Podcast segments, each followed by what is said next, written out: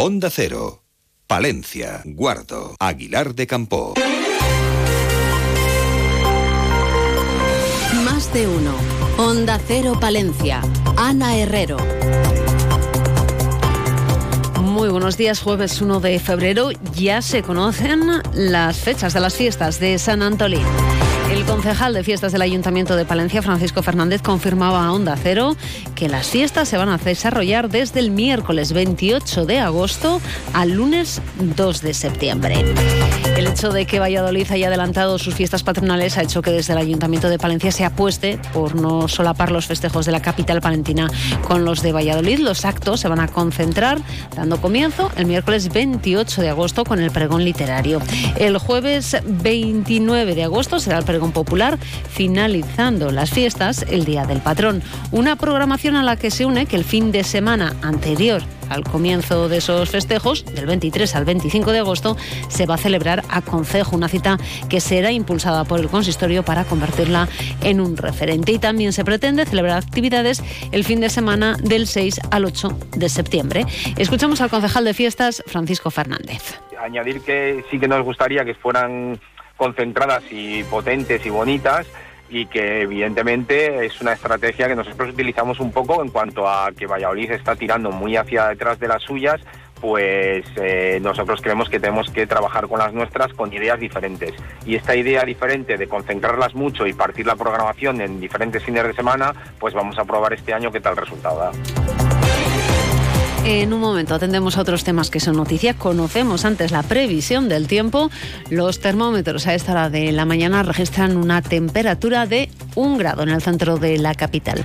Desde la Agencia Estatal de Meteorología nos cuentan cómo va a ser a lo largo de la jornada. Buenos días. Buenos días. Durante esta mañana en la provincia de Palencia tenemos algunos intervalos de nubes bajas, brumas y nieblas, sobre todo en zonas de la meseta, que pueden ser localmente persistentes. El cielo el resto del día estará poco nuboso con nubes altas.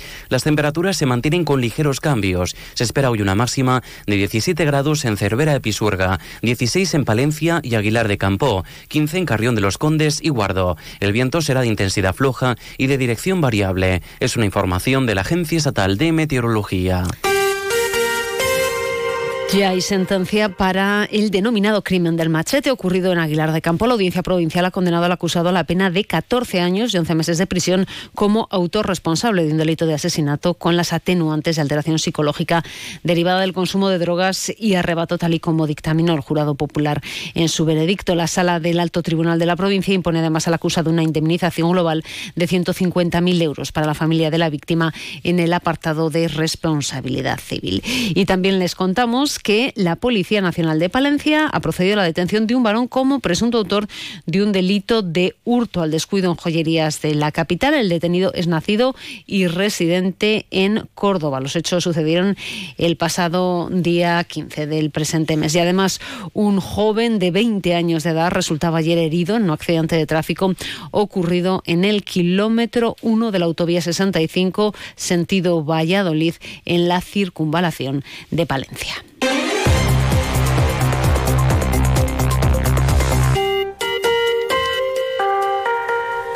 8 y 23 minutos. Les contamos también que las organizaciones agrarias Asaja, UPA y COAG en Palencia anuncian que se suman a las reivindicaciones del mundo del campo de nuestro país. El 14 de febrero las tres organizaciones han convocado tractoradas en las localidades de Osorno y Magaz a la espera de recibir la autorización de la subdelegación del Gobierno. El objetivo es que también esa misma jornada se pueda llevar a cabo una gran tractorada por las calles de la capital palentina. Muchos son los puntos de sus reivindicaciones. Entre ellos podemos destacar una PAC que la califican como la peor de la historia o la derogación también de la Agenda 2030. José Luis Marcos es el presidente provincial de Asaja Palencia. Y después, pues siendo ecológica, no nos dejan competir con el resto de los países, no nos dejan tirar y jugar en, la misma liga.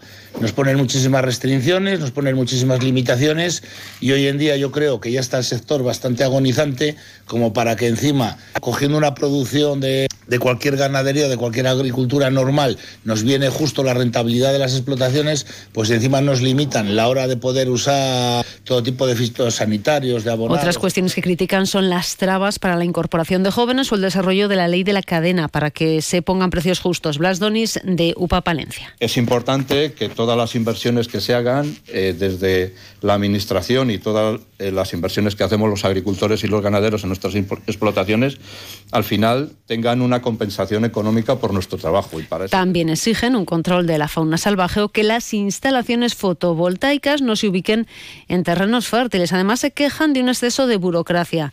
David Tejerina, de COAG. Tenemos un hartazgo y una frustración porque estamos ante un mercado desregularizado frente a productos de terceros países, en donde tenemos una excesiva burocracia y donde las normas europeas nos están coartando nuestra competitividad. ¿no? Se me está rompiendo el zapato. Vamos al zapatero que ahora tiene fácil solución. Aguanto un poco más. Lo ves, al final no solo lo ha roto, también te has hecho daño. Con tu boca pasa lo mismo. Postergar un tratamiento solo trae peores consecuencias para tu salud oral y general. Cuida tu boca, construye un futuro saludable. Colegio de Odontólogos y Estomatólogos de la Octava Región. Recordarán como el martes les contábamos que la Junta de Castilla y León no había autorizado el evento programado en el Conservatorio de Música de Palencia por la paz en Gaza y en otros territorios en conflicto al formar parte del mismo la organización eh, de esa organización la plataforma Solidaridad Palestina. Tras conversar con la Federación de Padres y Madres de Alumnos de Palencia, la alcaldesa de la capital ha confirmado que el concierto se va a celebrar el martes 6 de febrero en la Fundación Díaz Caneja. Miriam Andrés no entiende que alguien pueda haber política en la defensa de los derechos humanos. Y a mí lo que me duele es que alguien pueda haber sesgo político ideológico en la defensa de los derechos humanos. Para nosotros, la defensa de los derechos humanos no tiene nombre ni apellidos. Me da igual que sean víctimas de un terrorismo víctimas de otro. Por lo tanto, el ayuntamiento eh, colabora y pone esa voluntad política. Y les contamos también que la agrupación local del PSOE de Palencia ha pedido la dimisión del concejal de Vox en el ayuntamiento de la capital y diputado provincial Ricardo Carrancio tras ser condenado por el juzgado número 5 de Palencia por un delito de maltrato contra una persona con discapacidad. Precisamente, ayer celebraba pleno en la Diputación, al que faltaba el diputado de Vox, Ricardo Carrancio, un pleno en el que se aprobaba la delegación en la institución provincial de las facultades que el Ayuntamiento de Fromista tiene atribuidas en materia de gestión tributaria y recaudación, y pleno en el que tanto Vamos Palencia como el Partido Socialista preguntaban por la intervención de los bomberos del parque de venta de baños en el accidente de circulación del 17 de enero en Paredes de Monte. Escuchamos a Domiciano Curiel y Miguel Ángel Blanco, sus portavoces. De quién es responsable de ello, hay una falta de coordinación, entendemos que sí. Se pone de manifiesto un error en, en el protocolo de actuación y hablamos de seguridad de las personas y afortunadamente no hubo que lamentar ningún, ninguna desgracia. Usted ha, usted ha dicho en la intervención anterior que el 112 había avisado directamente al Parque de Extinción de Incendios de Venta de Baños y eso es falso. Eso es falso. Así le contestaba y le explicaba la situación el diputado del servicio, Jesús Tapia. Cuando el 112 llama aquí, lo coge, le aviso, el vigilante, el jefe del servicio y el técnico de protección civil.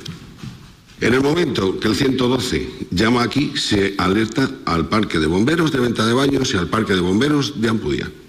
Luego hay discrepancias en el 112, que si el 7, que si el 9. Y según la información que yo tengo, y usted puede constatar en su ayuntamiento, los bomberos de Palencia frenan su salida y salen y vuelven. Pero el de venta de baños sigue. Y llega antes que el de Palencia, a una zona, a un punto kilométrico de Palencia, que corresponde al ayuntamiento de Palencia. Onda Cero con el mundo rural palentino. En Onda Cero hablamos de nuestros pueblos, de sus gentes e iniciativas.